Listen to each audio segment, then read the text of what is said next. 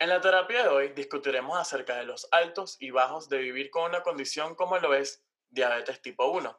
Decidimos consultar con un especialista que no solo sabe el tema por haberlo estudiado, sino porque lo padece.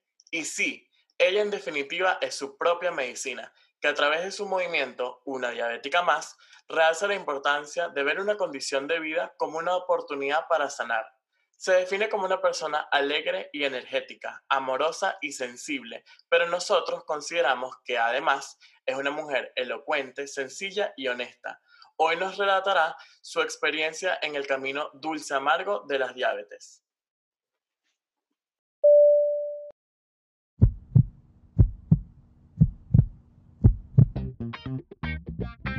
Empezó como terapia, pero Nos dimos cuenta que no estamos solos. Mientras podamos hablarlo Analizarlo y reanalizarlo, una y otra vez, como si fuésemos terapeutas jugando a diagnosticar a la vida misma. creamos este espacio para anestesiar nuestras dudas. Esto es The Clinic con Valentín Osorio. y Brian Padilla.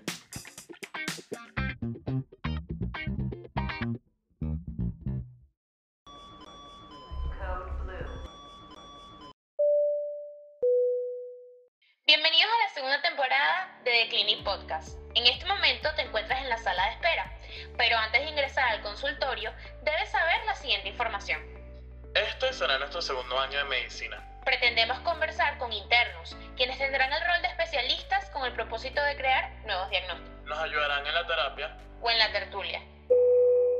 Listo para la consulta.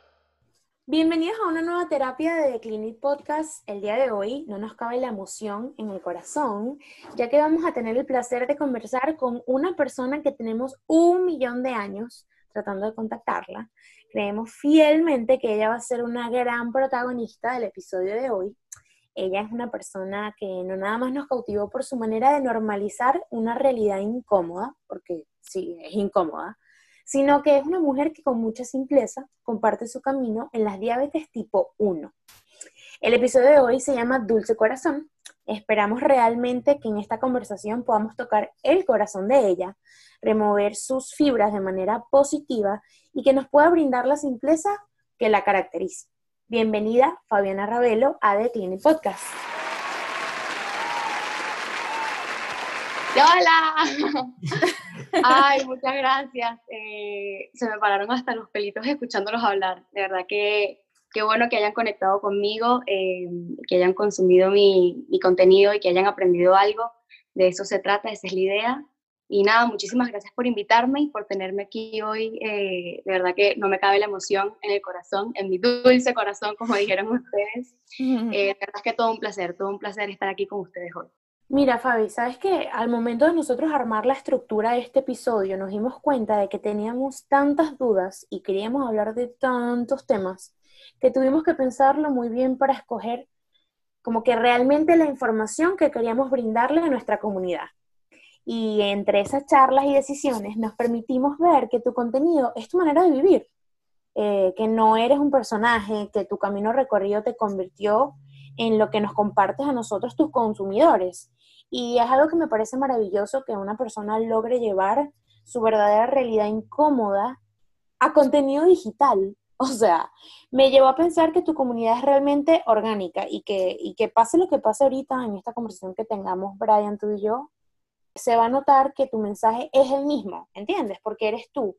Ese es el tipo de contenido en realidad que nosotros buscamos reflejar en nuestro podcast. Así que la pregunta que ganó el primer lugar es, ¿cuál fue la reacción al enterarte de tu diagnóstico?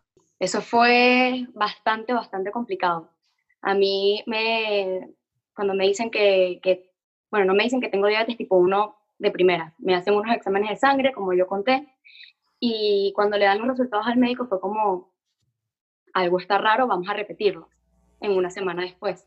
Okay. Y esa semana para mí fue la semana más, más larga, más complicada, llena de incertidumbre, porque no sabía qué era lo que tenía, era diabetes tipo 1, era diabetes tipo 2, cuál quería tener yo, cuál era mejor que otra. Eh, fue como, un, me vi como envuelta en pura oscuridad, por decirlo así. Y fue muy complicado. Yo estaba sola con mi hermana, no estaban mis papás. Me sentía como vulnerable, sola, mm, desprotegida, que estaba con mi hermana que me apoyaba muchísimo, pero, ¿sabes? Las dos éramos unas niñas. Eh, y fue súper complicado. Ya cuando me vuelven a hacer los exámenes de sangre, que ya me dicen que, que, que tengo diabetes tipo 1, eh, wow, eso para mí fue como que si me hubiesen dicho que mañana me iba a morir o que iban a matar a toda mi familia. Fue muy, muy rudo porque no me lo veía venir y porque yo tampoco estaba como que en una muy buena posición sentimentalmente y emocionalmente en ese momento como para aceptar algo tan fuerte y decir como que, ah, bueno, está bien, pero aquí guerreamos. Pues no, fue todo lo contrario, era como, ya venía medio mal, me dicen eso y me terminaron de tumbar el piso. Y, y la parte de la aceptación fue fue, vino, vino tarde. Yo pasé mucho, mucho, mucho, mucho tiempo en, en negación, en por qué a mí, por qué a mí, no quiero esto, no me gusta esto, ¿será que es mi culpa? Entonces venía la parte de las culpas, yo soy la culpable, yo me hice esto a mi cuerpo porque yo pensaba mal de mí. Empiezan a salir como que todas esas inseguridades que uno tiene de niña y que de un momento a otro las magnificas y dices, claro, porque cuando yo tenía 15 que no opinaba bonito de mí, ahora me dio esto por culpa de eso. Entonces, claro, la mente se me empezó a poner como gigante, que es cuando uno tiene que parar de pensar, pero claro, yo no sabía cómo hacerlo, no tenía las herramientas. Y lo que estaba era eso, envuelta en pura desgracia, por decirlo así. No había forma en la que yo viera esto con unos buenos ojos, no había forma en la que yo me dejara ayudar, no había forma en la que yo aceptara lo que me estaba pasando. Aparte que yo le tenía miedo a las agujas y que me dijeran de un día para otro, inyectate todo lo que Irónico dos, tres, cuatro y cinco veces al día, eh, yo dije, no, bueno, pues cherry on top. Ya terminaron de, arruinar mi vida. Y eso era llanto tras llanto, tras llanto, tras llanto. Y, y, fue muy complicado. Gracias a Dios, uno poco a poco empieza como que a conocer más, a leer más, a escuchar más. Y también la insistencia de mi familia y de mis amigos en todo el tiempo, como yo decía, tocando esa puerta de que en algún momento yo la iba a abrir, pude empezar a verlo con otros ojos y decir como que, bueno, ok, lo tengo, vamos a ver qué es lo que puedo hacer. También va con mi personalidad de, de ser perfeccionista, por decirlo así. Sentí que vino como una tarea para mi vida, que era, mira, tu meta es llegar a tu objetivo, que es estar sana, tener tu glicemia, tu azúcar en un nivel. Y eso fue como colegio. Trabajar, trabajar, trabajar, trabajar, trabajar, trabajar, trabajar, hasta lograrlo. Pero sí fue muy complicado. Y se complicó ese proceso para ti porque evidentemente tú no tenías conocimiento previo acerca de la diabetes. Creo que en realidad nadie en esta vida está preparado para que le digan algún día que sufre de X condición. Y eso hace que no solo nos hagamos mente de todo lo malo que nos puede pasar, pero tú mencionas en las redes sociales varias veces que al principio de tu diagnóstico, esa falta de información que tenías acerca de la diabetes de cómo tratarla, hizo que entraras en un estado mental negativo y que a medida que ibas buscando información, descartando mitos y probando lo que te funcionaba y lo que no te funcionaba, te diste cuenta que toda esa información online es bastante superficial y que la información más importante es la que ibas creando tú a través de tu experiencia con tu cuerpo, eh, con cómo reaccionabas con X dosis y comúnmente nosotros nos dejamos llevar por esa información y nos sentimos mal cuando algo que vamos aplicando no sirve. Pero yo creo que precisamente es porque no funciona, porque así no funciona nuestro cuerpo. Exactamente. Sí, cuando yo empecé a buscar información, eh, me di cuenta que todo lo que yo buscaba de la diabetes eran todo lo que me podía pasar si no me cuidaba. Y eso, claro, me ponía mucho peor porque entonces yo no solo lloraba porque me tenía que pinchar, no solo lloraba porque de un momento a otro mi dieta cambió drásticamente también por la desinformación, en donde todo el mundo en mi casa comía arroz con pollo o pasta o pizza y Fabiana comía eh, lechuga, comía pura proteína, comía pasta de algas, o sea, cosa de loco. Y no solo era eso, sino era parte de que ¡ah! me voy a quedar ciega, me van a cortar un pie, una mano, eh, me voy a morir de una cetoacidosis, me van a hospitalizar, se me va a dañar el riñón, o sea, empezó como yo a, tenerle miedo a todo, a sentir que me iba a morir, que entonces me, típico de tu cabeza que empiezas, no siento los pies, tengo calambre en los pies, tengo no sé qué, ya me lo... Sí, ya es Empiezas paranoico, claro, y, cómo tú le explicas eso a alguien, no, no, te entienden, porque claro, no están habitando tu piel, tu cuerpo, tu mente, no, no, no sienten realmente todo lo que tú sientes. Entonces también tenía la parte de que me decían, Fabiana, pero deja de ser tan loca, o sea, no pienses en eso. Y yo como que, bueno, ¿cómo no lo pienso si yo lo estoy sintiendo? O sea, yo sentía como yo prácticamente me estaba muriendo sin estarme muriendo. Porque claro, todo es muy, muy, muy de lo que lees y lo haces tuyo. y, y, bueno, claro, una vez uno empieza como que a, a recorrer el camino, a escuchar cada vez que iba al endocrino lo que me decía, a leer, pero ya leer como que con otra conciencia de... Y entonces poco a poco fui adaptando cosas, me fui descubriendo yo, yo no me conocía. Yo pensaba que yo era una niña mega sana, que se conocía, que estaba perfecta, y al final me, me di cuenta que no, que yo era una niña súper insegura de sí misma, que muchas de las cosas que hacía en su vida porque creía que le estaba haciendo bien, en verdad me estaban haciendo mal. Eh, y eso va el tema con justo de que uno no puede hacer lo que ve en el otro, uno no se puede comparar con el otro lo que le sirve a él no me sirve a mí. Y eso es algo que está ocurriendo mucho hoy con esta globalización y las redes sociales.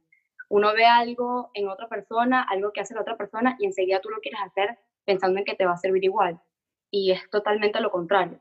Entonces empecé como que ese ensayo-error a intentar hacerlo de este, intentar hacerlo de esta, agarrar esto por aquí, y así poco a poco fui viendo cómo yo iba reaccionando, cómo yo me iba conociendo, y como, bueno, fui, creciendo y aprendiendo en, en, este nuevo, en esta nueva vida que me tocó vivir. Y tú sabes que una de las cosas que, que más me llamó la atención de tu, de tu blog fue una frase que colocaste sobre tus días en cuarentena. Eh, fue ese momento que viviste todo ese tiempo con tu propio agresor, es decir, tú misma. O sea, tú identificaste que tu agresor eras tú. Eh, yo quisiera saber si en algún punto te sentiste amenazada o, traicionada, porque justo eso es lo que estás diciendo, lo que estás hablando, de que tu mente controlaba todo en ese momento. Quisiera saber si fue el momento antes o durante la aceptación.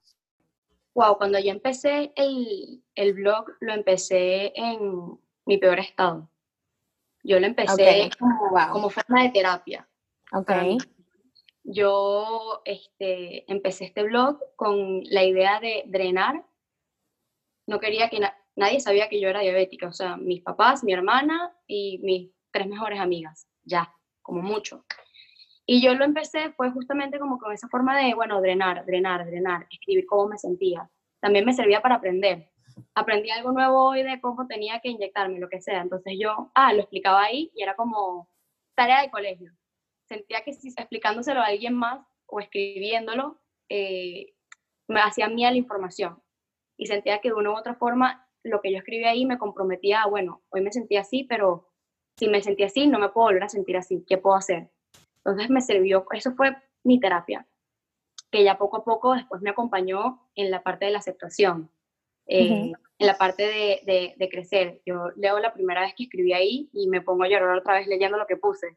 Okay. también veo, también veo cómo, cómo fueron cambiando esas palabras de todo mal, me siento muy mal, a estoy haciendo esto, estoy mejorando en esto, hoy me dijeron esto, hoy hice tal cosa, hoy me di cuenta que sí me puedo ir a acampar y no pasa nada porque no tengo que tener a juro cerca un hospital porque no me voy a morir. O sea, puedo hacer cosas que cualquier persona quiera hacer. Y ese blog fue mi terapia. Literalmente fue eh, una de las cosas que me mantuvo a mí un poco cuerda entre tanta tanta locura que estaba viviendo.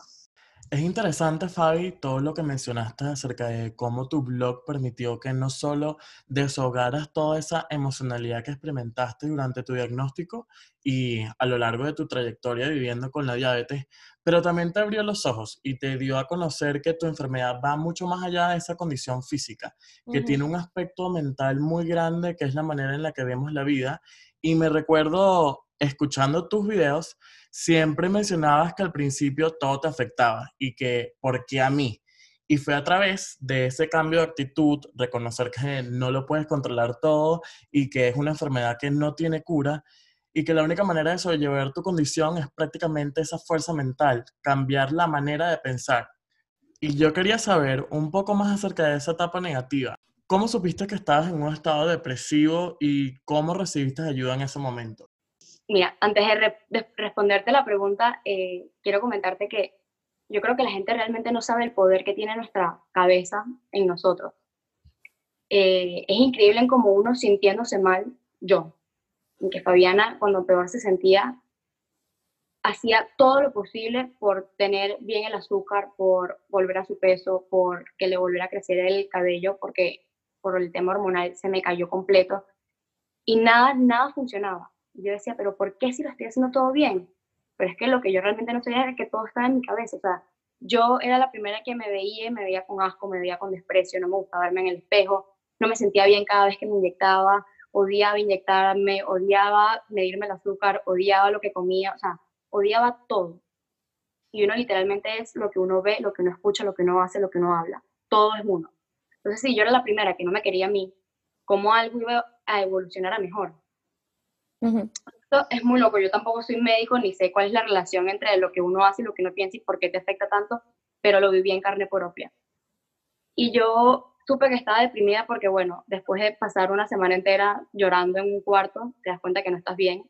Mi familia se dio cuenta que no estaba bien mi mamá eh, lloraba conmigo y lloraba en su cuarto encerrada diciendo de que el cambio que había tenido Fabiana en una niña ah, feliz, alegre, eh, hiperactiva, como era yo, no sé qué, a que de repente no, nadie me hablaba, no quería que nadie me hablara, que nadie me mirara, que nadie me dijera nada, me decía hola y me ponía a llorar. Me, como dije una vez, mi mamá me preguntaba que si quería comer y me molestaba y me ponía a llorar. No me preguntaba si quería comer, igual me molestaba y me ponía a llorar porque era estaba demasiado irritable y no salía para ningún lado. Mi hermana era, sal, vente, vamos a tal lado. Y yo, no, no, no, no, no, claro, no, no me quiero ni yo, no quería que nadie me viera. Claro. Porque fue muy, muy, muy, muy rudo. De verdad que uno tiende a, a juzgar a las personas cuando de repente se sienten mal por algo que les esté pasando en su vida. Y eso está tan mal porque tú no sabes realmente cómo se siente esa persona. Para ti puede ser una estupidez el que, ay, que ganaste de peso y ya ay, que se te cayó el cabello ya, ay, que nada más tienes diabetes y ya. Para ti puede ser una estupidez, pero tú no sabes realmente lo que lo afectaba que está la otra persona. Y eso me pasó a mí. Y la única forma en la que yo pude salir es porque tuve ayuda. Yo no, Fabiana no pudo sola. Hay personas que pueden sola y de verdad que se los aplaudo y wow, qué guerreras. Pero Fabiana no pudo sola y tuvo que buscar ayuda, ayuda emocional, ayuda psicológica, ayuda de equipos de, crecimiento personal, de autoayuda, de amor propio, ayuda de todo tipo, literalmente tuve que recibir y que agradecí muchísimo porque, bueno, gracias a ellos estoy aquí hoy. Entonces, cuando yo empecé a, recibir toda esa ayuda, me fui dando cuenta de muchas cosas, empecé a sentir como me iba poco a poco sintiendo mejor, eh, empecé a ver esos patrones que Fabiana tenía de, de no quererse, de hablarte mal, de no sacar ese sentimiento que tenía, sino quedárselo guardado y el resentimiento no curarlo. Empecé a sanar incluso en la Fabiana niña antes de la diabetes, porque como digo, yo no era perfecta, yo tenía muchísimos defectos que, e inseguridades que salieron a la luz gracias a esto de la diabetes. O sea, salieron a carne así a flote que por más que yo los tenía guardados, fue inevitable que salieran. Entonces, esa ayuda me ayudó a sanar a la Fabiana antes de la diabetes, a la Fabiana durante la diabetes y a convertirme en la Fabiana que soy hoy. Wow, eh, Fabi, sabes que me conmueve escucharte. Eh, siento que me identifico con muchas de las cosas que dijiste. Creo que a veces uno no tiene la madurez de enfrentarlo solo, que, que necesitamos una persona que esté al lado de ti para, para apoyarte en, en, N cantidad de cosas, porque en estos procesos suceden N cantidad de cosas en realidad, eh, desde que te ayude emocionalmente o psicológicamente hasta que te dé la mano y te diga, mira, ¿sabes qué? Yo estoy aquí contigo, estoy aquí para apoyarte y creo que, que eso es importante, que una persona esté desde lo más sencillo hasta lo más complejo.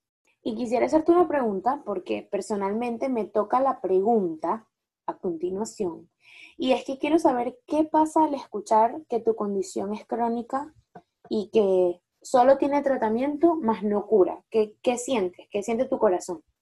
Wow, eso a mí al principio me, me, me, dio contra el piso, contra la pared. Eh, me sentí súper mal porque yo decía, bueno, uno le da una gripe y tiene, me tomó la pastilla, pasó una semana, es algo temporal. Pero cuando es algo que no es temporal, te afecta un poco más porque dices, wow, con esto por el resto de mi vida. Pero también este, empieza la parte del hábito, de hacerlo parte de mí. Entonces eso como que lo fue suavizando. como yo digo, uno se cepilla los dientes todos los días, bueno, yo me cepillo los dientes y me inyecto. Cuando lo empecé a hacer parte de mí, se me hizo menos pesado. La Fabiana de hoy en día es una Fabiana que yo, que estoy trabajando muchísimo en la parte de la sanación interna, eh, aparte de la sanación interna, y estoy trabajando también en mi parte de mi salud física.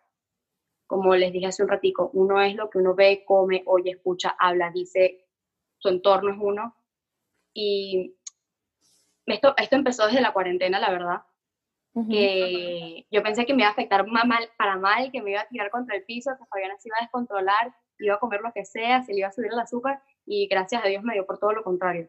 Fabiana empezó a hacer ejercicio, a comer bien, no, no sé por qué no me provocaba realmente, como en otras situaciones de estrés me provocaba era helado, galletas, pizza, hamburguesa. Eh, me dio por todo lo contrario.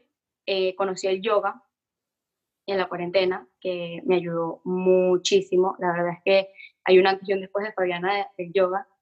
Y es muy loco como todo en tu vida se va sincronizando.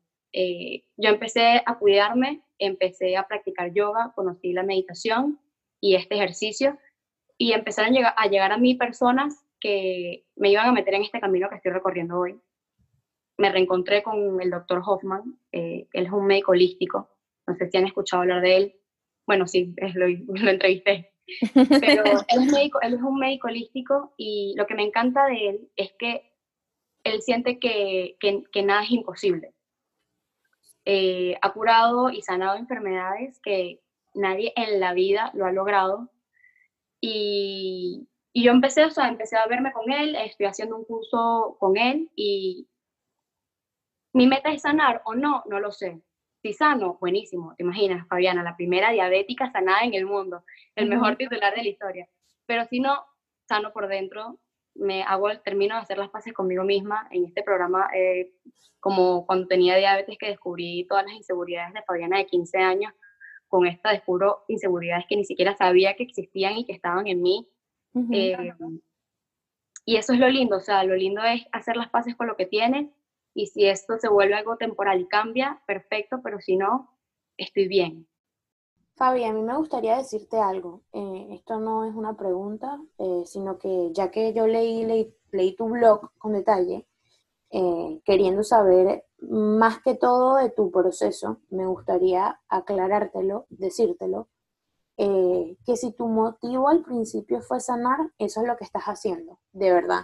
Eh, eso es lo que transmites en tus redes sociales. Como dijimos al principio del capítulo, tienes una simpleza y una elocuencia cuando hablas de lo que sea, desde cuando vas al parque con tu perrito hasta cuando haces algún tipo de entrevista.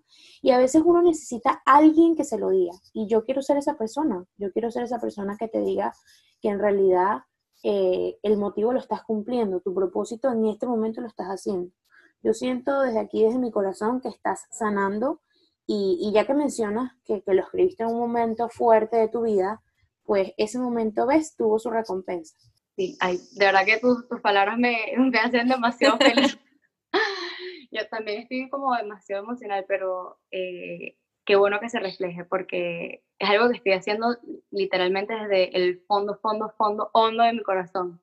Yo empecé eh, a hacer los, o sea, a los videos, a contar mi historia fue con, con el propósito de, de, hacer las paces con la diabetes, porque yo sentía que esa parte de mi vida seguía como escondida. Y cuando uno tiene algo escondido es porque tienes miedo o no quieres que alguien lo vea por el que dirán. Hay algo raro ahí que no está bien, porque cuando uno está bien con algo es como, mira, aquí estoy, soy Fabiana, soy rubia, lo que sea. Pero eso yo lo tenía escondido.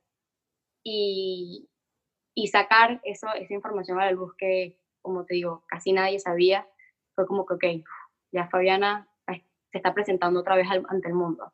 y, el, y, el, empezar este recorrido eh, me, me, hace muy feliz porque uno se ve bien, pero uno no está bien. Uno ve muchas personas que está afuera, ay, que la ves bella, hermosa, preciosa, el mejor cuerpo, el mejor pelo, súper simpática, pero uno no sabe lo que esconde en el armario cada quien. Entonces el, el, yo poder abrirme me dio como que ese, ese alivio de que, ok, ya saqué el primer monstruo. Y el, entonces entrevistar a los que me ayudaron fue como que me saqué la espinita de, oye, qué lindo hubiese sido que Fabiana, buscando desesperada información de la diabetes, se encontrara con alguien más que es diabético diciendo como que, mira, aquí tienes a 300 personas que te pueden ayudar. Cosa que yo no encontraba, yo encontraba todo lo negativo. Entonces empecé como que también a, a, intentar sacarme esa vena de, oye, ¿sabes? Ayuda, Dios, o sea, todo lo que tú das es como que si te lo estuvieses dando a ti mismo. Claro, es tu manera. Es mi manera, exactamente. Entonces yo empecé, mira, información, quien necesite ayuda, estos fueron todos los especialistas que me ayudaron. Eh, empecé a hablar con, bueno, con personas que tenía muchísimos años sin hablar porque yo pensaba que ya estaba bien. Y después de volver a retomar con ellos fue como que, ok, nos pena todavía tiene un camino que recorrer. Y entonces todo esto me, me obligó a, a, volver a, por casualidad estaba a punto de desencarrilarme otra vez, a volverme a encarrilar y a, y a seguir con el que, lo que es el, crecimiento de adentro hacia afuera, que es lo más importante. A mí me parece, Fanny, que tu contenido es bastante especial porque una cosa es leer un contenido informático bastante técnico o escuchar la recomendación de tu doctor, pero es totalmente diferente escuchar a alguien relatar su experiencia y simplificar esa información para que sea entendible por todos, de lo que funciona, de lo que no funciona, y tu contenido tiene eso que prácticamente es un consultorio online. Y eso es un contenido que verdaderamente hace falta en el mundo de la medicina o en el mundo de las personas que quieren consumir algo que sea más relatable, algo que sea más orgánico. Y por eso quería finalizar nuestra sesión con cuál sería la mejor prescripción que le harías a alguien que sufre con una condición crónica como la es la diabetes tipo 1. Wow. Eh, tienes que hacer las paces con eso si no haces las paces con eso, no, no va a haber forma en la que se lleven bien. A mí, algo que me decían siempre era que yo no me podía pelear con la diabetes, porque si yo me peleaba con la diabetes, no caminaba para ningún lado. Era algo que me molestaba muchísimo y que yo decía que estaban locos, que me dejaran en paz, que no sabían nada, nadie sabía nada, solo yo sabía todo, por supuesto. Y después lo entendí y entendí que es así, que tienes que hacer las paces con eso, tienes que que seguir tu vida y hacerlo lo más ameno y lo más feliz posible. El, el, tema emocional afecta más de lo que muchos creen. Bueno, incluso hay, hay estudios, yo no soy médico, quiero recalcarlo, yo no soy médico, yo hablo de, de mi experiencia, de lo que yo vivo, de lo que me sirve a mí. Pero incluso hay estudios de, de personas que, que mejoran gracias al tema emocional y muchas que no mejoran gracias al tema emocional. Entonces creo que esa es la base de todo. Tienes que estar bien contigo, estar bien con tu entorno, bien con lo que te rodea, bien con lo que te está pasando y, ir poco a poco, un paso a la vez. Un paso a la vez, es lo más importante.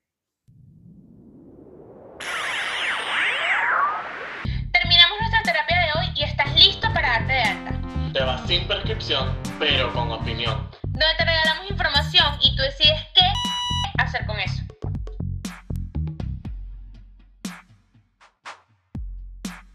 Nos puedes encontrar en las redes sociales como arroba The Clinic Podcast. Nuestros episodios al aire todos los lunes a las 9